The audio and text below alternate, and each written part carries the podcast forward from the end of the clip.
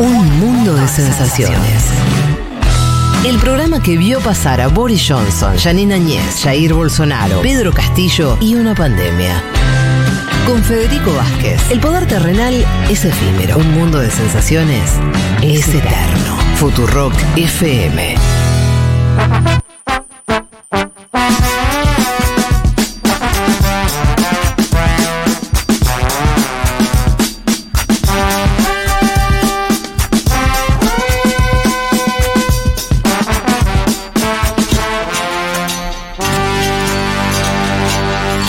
Bueno, dicho esto, ahora sí, nos metemos con la interna republicana. O no sé cómo llamarlo. No, es la interna republicana. Que es la interna Claro. que hay que mirar, porque Sí. tenemos una sola interna competitiva en este ciclo electoral de Estados Unidos. ¿Es competitiva? Me dijiste que no antes. Bueno, es una manera de decirlo, claro, porque en realidad hay competencia, en la otra no hay.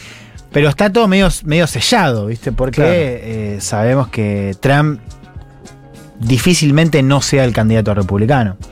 Pero va a tener que atravesar una serie de elecciones, vos lo decías. Perdón. Sí. ¿Hubo alguna otra vez que se haya presentado la misma fórmula de un lado y del otro dos veces consecutivas en Estados Unidos? Yo no lo No me acuerdo, ¿no? Porque eso es independiente que No. Trump haya sido presidente. Digo, repetirla, ¿no? Trump-Biden, Ya Trump-Biden. te digo que no, pues no hay, Creo que no no. hay eh, casos de expresidentes yendo a competir al año Exacto. próximo como Pero- candidatos. Podría no ser el caso. ¿Cómo? No, pero en general todos los que fueron un segundo mandato ganaron esa elección, salvo en y los este que caso- perdieron no, no se fueron, no, no quisieron reelegirse. Exacto. Al- No tenían la fuerza para volver. No, está bien. Igualmente podría repetirse el binomio de competencia aunque el otro no haya sido presidente. Yo creo que tampoco ocurrió eso. No sé si se entiende. No, lo que yo digo es, eh, como decía Juan también, lo que es extraordinario es que un Un presidente, sí, que claro, pierde la reelección. reelección sea candidato otra Seguro. vez. La- Además, no, ellos, ellos decían que dejaban la política, ¿te acordás? Sí. El, el estándar. No, Al Gore perdió las elecciones y siguió siendo competitivo, pero nunca llegó a presidente, No. digamos. No tenés un escenario como el que vio ahora Estados Unidos, donde la campaña republicana comenzó de algún modo, porque para mí comienza con el debate. Ya si hay debate, para mí ya hay algo en juego. Eh, fue este miércoles a la noche, emitido por Fox News, eh, con, bueno, decíamos al comienzo, un gran elefante fuera de la sala en este, en este caso, eh, que es Donald Trump. Están todos menos Trump en el escenario. Un debate, la verdad, con buena audiencia. Casi 13 millones de personas viendo en vivo. 13. 13 millones para un debate hoy en televisión me parece bastante. No tengo idea de los números en Estados Unidos donde estaban Bueno, televisivos. pero, pero bueno. sí sabemos, por ejemplo, lo que fue el primer debate con Trump adentro en 2015, que fue visto por 24 millones Ah, de bueno, personas. entonces, Lo cual le sacó claro. más de 10 millones, si querés, Sí. de, de ventaja. Eh, ocho candidatos, menos que como arrancó la competencia en 2015, pero igual. Ocho es bastante, es difícil de distinguir en un debate, ya sí. un par no se te, viste, se te van por debajo del radar. Empecemos justamente por el gran ausente, Donald J. Trump, eh, en esta suerte de doble jugada contra Fox News, porque hace dos cosas. Primero, no solamente no va, sino que elige darle una entrevista a Tucker Carlson, el ex conductor estrella de Fox News, al cual echaron hace un par de meses, hicimos una columna al respecto, que tiene un nuevo segmento, una suerte de late night show en X, en Twitter, eh, que coincide la, la entrevista con Trump en la primera hora del debate. O sea, la arman para que coincida con el debate y eh, le compita mano a mano. Eh, Tucker le pregunta, ni bien comienza la entrevista, bueno, ¿por qué no está en el debate de eh, candidatos republicanos en Fox News? Trump lo dice bien claro, dice, por un lado no me conviene y en segundo lugar, la verdad que los de Fox News muy bien no me caen. Mr. President, thanks for joining us. Thank you. Why aren't you at the Fox News debate tonight in Milwaukee? Well, you know, a lot of people have been asking me that, and many people said you shouldn't do them, but you see the polls have come out, and I'm leading by 50 and 60 points. And, you know, some of them are at one and zero and uh, two. And I'm saying, do I sit there for an hour or two hours, whatever it's going to be, and uh, get harassed by people that shouldn't even be running for president? Should I be doing that? Uh, and a network that isn't particularly friendly to me, frankly. You know, they Uh, they were backing Ron DeSanctimonious like crazy, and now they've given up on him. I mean, he's it's a lost cause. It reminded me very much of 2016. You know, Bueno, la pregunta de Tucker es por qué no estás en el debate. Mucha gente me lo ha preguntado, dice Trump. Uno ve las encuestas que vienen saliendo y estoy liderando por 50 y 60 puntos. Algunos miden 1, 0, 2 puntos y digo, voy y me siento por una o dos horas para ser acosado por personas que ni deberían estar compitiendo. Además, en un canal dice Trump que no ha sido particularmente amistoso conmigo.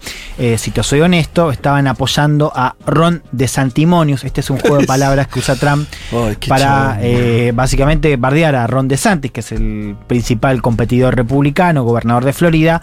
Dice, están apoyando a Ron, a Ron DeSantimonius como locos. Ahora se dieron cuenta porque se dieron por vencidos, perdón, porque es una causa perdida. Me está recordando mucho a 2016.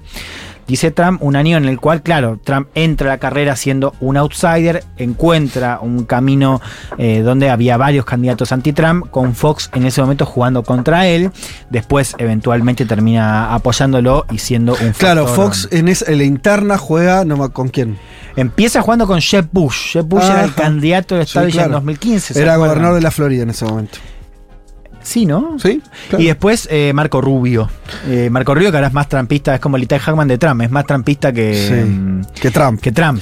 Eh, Es interesante todo lo que está pasando con la cadena esa, ¿no? Había algo que con, con Fox y también con esto de Tucker y también la apuesta. ha- Hay algo que, que- que, no sé, que Trump dentro de las cosas que tiene esa, ide- esa cosa de apostar, por ejemplo, esto se va de Twitter, ¿no? Y el chon no vuelve y hace su red, que por ahí no camina, pero después esto, ¿no? Agarra a Tucker, que es un chon que igual que se quedó solo, en realidad, transmitió de una sí, plataforma. 200 millones de personas lo vieron. Es verdad que. Es no un éxito total. Lo que digo, no, lo que digo es como hay algo que parece parte de la fortaleza, que es en política se pierde, que es son los, lo- los tipos se animan a cosas, apuestan cosas, Hmm. que se animan a, a- a jugar en el fleje o se animan a hacer apuestas que son de dudoso resultado. Eso para mí también, digo, lo- lo- los políticos buenos son esos en general, ¿viste? O sea, Trump, además de que uno se ríe, de que es gracioso y eso, se anima a hacer apuestas fuertes. Eso no todo el mundo lo hace. No, y claro, en su caso pagó, pagó siempre. Por ahora pagó, pagó siempre. Le resultó, la- querés decir. Claro, sí, pagó Claro. la apuesta, eso quería decir. Sí, sí, sí. Eh, Ahora decía- puede pagar de verdad también. También. Le hizo dos cosas a Fox. La primera es armar esta entrevista con Tucker en paralelo. Lo segundo, fíjate, esto es buenísimo. Trump se presenta en Georgia, el estado que contamos la semana pasada, el estado que, donde tramita su cuarta imputación por este intento de revertir resultados del 2020. Es Se la misma causa por la que Giuliani quedó detenido también, ¿no? eh, también, sí, está anotado como co-conspirador, como colaborador. Claro. Eh, se presenta en el estado de Georgia a que le hagan la foto, que fue lo que comentamos al Mm. principio de este programa. Tenía 10 días para hacerlo. Trump elige hacerlo el jueves Mm. para que coincida. O sea, él dice: Bueno, el miércoles a la noche es el debate, va, van a ver todos de eso. Si yo hago la foto el jueves, va a estar todo el mundo hablando, Hablando de, mi de foto. eso. Y efectivamente, la noticia del jueves no era el debate republicano, sino especialmente la gran foto eh, de Trump que comentamos al comienzo en esta ficha policial, la foto icónica, que eh, como les contaba ya está siendo facturada, eh, porque la imprimieron en tazas, en remeras, en toallas y ya juntó, como decía Juan, más de 7 palos, más de 7 millones de dólares. En dos días, ¿no? En dos días, solamente cuatro el primer día, así que imagínate cómo está jugando la narrativa de la persecución. Vamos un poco al debate. Les había contado, hay un nuevo nombre para seguir de cerca. Yo la verdad es que no lo tenía en el radar, soy eh, plenamente sincero. Hablamos de Vivek Ramaswamy, tampoco su nombre colabora, ¿no? Hay que decirlo. Un empresario de origen indio, 38 años, bastante joven, porque uno ve una campaña llena de gente grande, ¿no? Blancos grandes. Este es un tipo que no es blanco. Los padres llegaron de India eh, hace 40 años. eh, es joven, es multimillonario. eh, es un empresario dedicado a la biotecnología eh, y como les contaba el que más llamó la atención el que más estuvo participando y el que más piñas recibió también eh, así se presentaba eh, este candidato Vivek eh, Ramaswamy bueno hablando un poco también sobre su condición medio de incógnita So, first, let me just address a question that is on everybody's mind at home tonight. Who the heck is this skinny guy with a funny last name, and what the heck is he doing in the middle of this debate stage? I'll tell you, I'm not a politician, Brett. You're right about that. I'm an entrepreneur. My parents came to this country with no money 40 years ago. I have gone on to found multi billion dollar companies. Buena, sueño americano full, eh. es como, Súper. cómo recrean eso los tipos una y otra vez, es una cosa espectacular. Primero déjenme responder una pregunta que muchos en sus casas se, se deben estar haciendo. ¿Quién carajo es este flaquito con apellido raro y qué está haciendo acá? Les digo, no soy un político, soy un emprendedor. ¿Dónde vi esto? Ya la escuché, ¿no? Sí. Esta. No soy un político, soy un emprendedor. Mis padres llegaron a este país sin dinero hace 40 años y yo terminé fundando compañías multimillonarias. Multimillonarias, perdón. Eh, este tipo mide tercero en las encuestas, Mirá. o sea, no es alguien que la está corriendo de abajo, si bien, como decíamos al comienzo, hay mucha distancia entre Trump y el resto, lo decía el propio Trump, 50, 60 puntos. Bueno, él es un defensor acérrimo del expresidente, repite toda la narrativa de- del trumpismo, dice que Trump fue el mejor presidente del siglo XXI, Mirá. lo defendió contra otros rivales en el debate. eh, y claro, es más antiprogre que DeSantis, que DeSantis era una Ajá. suerte de Trump sin drama, un Trump ganador, Sí. eh, muy en contra, ¿se acuerdan? De la cultura woke en Florida. Eh, eso es un poco lo que vende, ¿no? Esto del valor de decir la verdad, de ir contra el progresismo en las escuelas, en la cultura. Tiene una- un beef contra Disney en, en- en Florida. Bueno, así como DeSantis estuvo muy acartonado, se encontró con un tipo que lo corrió por derecha, digamos, ¿no? Porque vean, por ejemplo, este segmento. Preguntan por el cambio climático. Aparece un pibe de, no sé, 16 años, poner un adolescente, hablando como Sí. haciendo la pregunta a él, ¿no? Diciendo, bueno, uno los ve candidatos. a los candidatos. Uno ve las encuestas de los jóvenes y ve eh, que una de las principales preocupaciones es el cambio climático. Bueno, ¿cuál es la posición del partido respecto al cambio climático? De Santis arma una cosa rarísima, dice, bueno, debatámoslo como no se, o sea, dice que es real, pero no se quiere sumar como a Sí. esta cultura del cambio climático. Bueno, aparece A este tipo y dice, muchachos, eh, yo lo voy a decir, el cambio climático es una mentira. Claro. Escuchemos. Let us be honest as Republicans. I'm the only person on the stage who isn't bought and paid for, so I can say this. The climate change Oh, agenda is a hoax. The climate change agenda is a hoax. And we have declare independence for. And the reality is, the anti carbon agenda is the wet blanket on our economy. And so the reality is, more people are dying of bad climate change policies than they are of actual climate change. Seamos honestos como republicanos, dice, soy el único de este escenario que no está comprado. Esto me hace acordar mucho a Trump, ¿no? Eh, dice, soy el único que no está comprado, por eso lo puedo decir, el cambio climático es una mentira, la realidad es que la agenda anticarbono es una sábana mojada en nuestra economía. Hay más gente que muere por culpa de estas políticas climáticas que por el propio cambio climático, ¿no? Por supuesto, esto es falso, hay que decirlo cada vez que podamos. Eh, pero además, bueno, marca un poco esta postura, ¿no? Bien agresiva, bien trampista, ante un pool de candidatos que la verdad es que no sabe bien qué decir, porque tienen Claro. tanto miedo de ser tachados como progres que no. Dicen cualquier boludez, al mismo tiempo no se animan a, a tener esta postura tan agresiva, tan eh, marcada, eh, con lo cual queda raro inclusive de ver. Este al menos parece un poco más auténtico por más de que diga, eh, bueno, más allá de una borrada, una cosa súper eh, cínica, ¿no? O sea, uno ve un vacío después de, de Trump eh, que se refleja en, este debate. Empecemos a escuchar un poco las réplicas, el que toma la batuta para... para mm, responderle a este candidato es eh, Chris Christie, el ex gobernador de Nueva Jersey, que recuerdan, compitió contra Trump en 2016, después lo apoyó, después se peleó bastante fuerte y ahora le dice, che, este flaquito ya me está cansando un poco. Eh, escuchémoslo. Hold on, hold I've on. had enough. I've had enough already tonight of a guy who sounds like ChatGPT standing up here. The last person in one of these debates, Brett, who stood in the middle of the stage and said, What's a skinny guy with an odd last name doing up here was Barack Obama, and I'm afraid we're dealing with the same type of amateur standing on stage tonight. Come over and give me a hug. give me a hug. just like you did to Obama. same type of amateur. And, and you'll help elect me just like you did to Obama, too. Give me that The same hug, type of amateur. Ya tuve suficiente esta noche de este tipo que suena como chat GPT, dice Chris Christie. La última persona que apareció en un debate así se paró en el escenario y dijo que así, y dijo que así un flaquito con nombre raro acá fue Barack Obama y temo que estamos lidiando con el mismo tipo de amateur. Ahí le responde mm, el candidato y dice, bueno, dame un abrazo que me vas a ayudar a elegirme tal como hicieron con Obama, ¿no? Le responde Vivek Ramaswamy, Rápido, este empresario que es muy rápido, eh, habla muy rápido también, Sí. eso No, me, no me encanta. Yo soy muy fanático de los debates, eh, tengo nada, noches enteras viendo, si les interesa eh, Chris Christie, que es un gran eh, orador, él tiene un momento... ¿Noches enteras dijiste? No, no sé si noches enteras, pero, pero consumía mucho los debates, sobre todo los republicanos. Sí. Hay un. Chris, busquen si quieren en YouTube. Los de Trump son de son especial, tipo. Está para pasar en Junta con. Con. Ay, boludo, me, no me sale el nombre.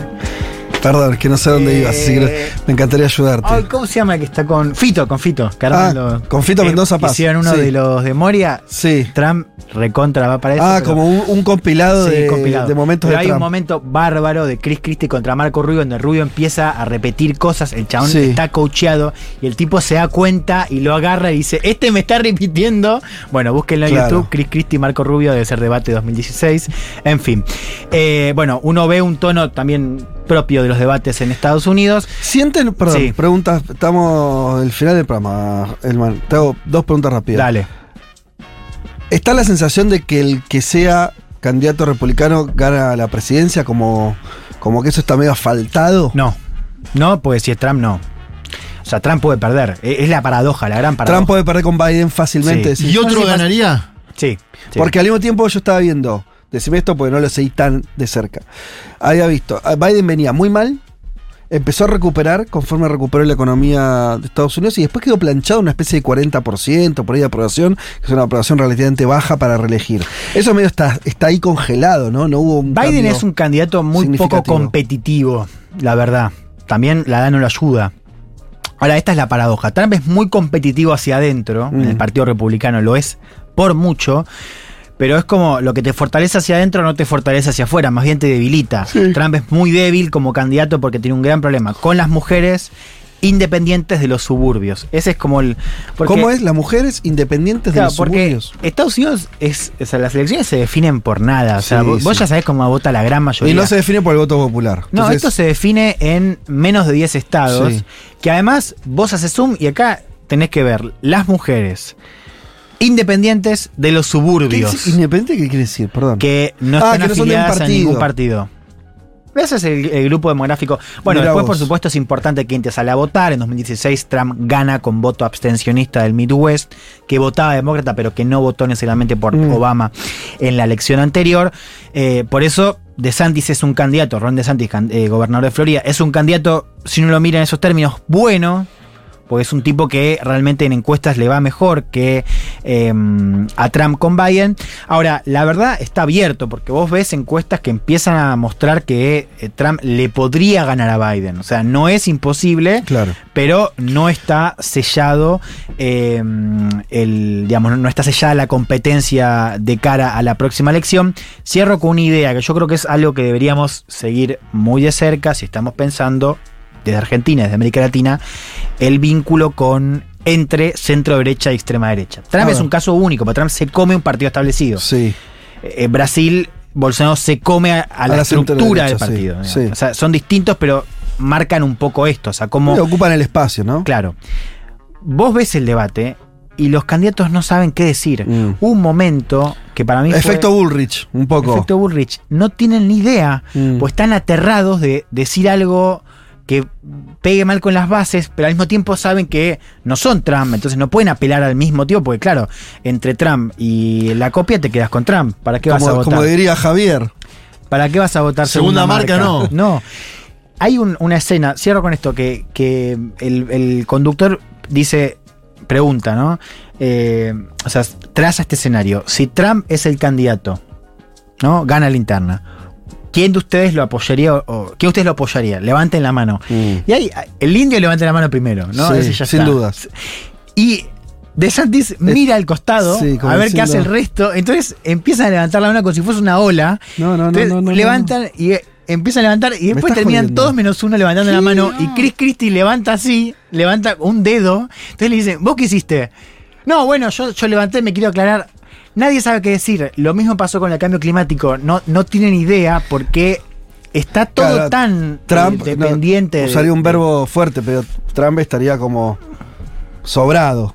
En, la- ese- en- en- Claro. en ese, en, eso, en ese cuadro que describís, Están Qué paradoja, igual que cualquiera le ganaría a Joe Biden y que Trump ahí estaría más Es disputado. que eso es lo otro, la extrema Es derecha no es tan fuerte electoralmente, Claro, en ningún lado. Pero qué paradoja estando lado. del partido. Tenés que ser trampista, pero a la vez. En ningún lado. Pero se quedan, y, y acá sí hay un, un punto para seguir de cerca, se quedan porque no hay otra alternativa de ese lado y porque las bases también se derechizan con ese candidato, sí. está bien. No, no, no. eh, eh, Era interesante cerrar con esta idea. Son las 3 y 3. Ya nos vamos. Maini, tenés que nombrar a quienes ganaron el libro, porfa. A Personate.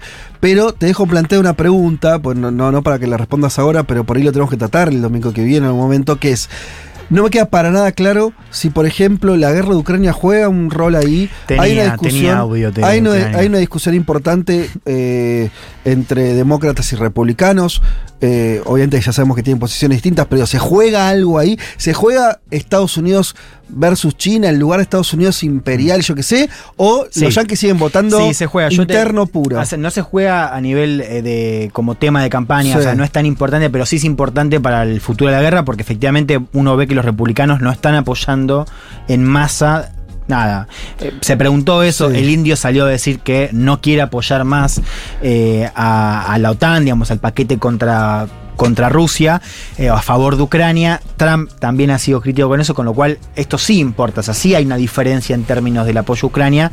No es tanto un tema electoral, no es que la gente va a decidir, viste, va a votar No, eh, claro, sí. a Trump o a Biden. Sí, como en un momento fue la guerra de Irán, que era otra, otra historia, un involucramiento más fuerte, pero. Claro, pero poner en, en Irak, viste, se decía que a Bush le iban a mandar a la mierda y ganó en 2004. no, ganó bien. totalmente. Bien. listo, perfecto.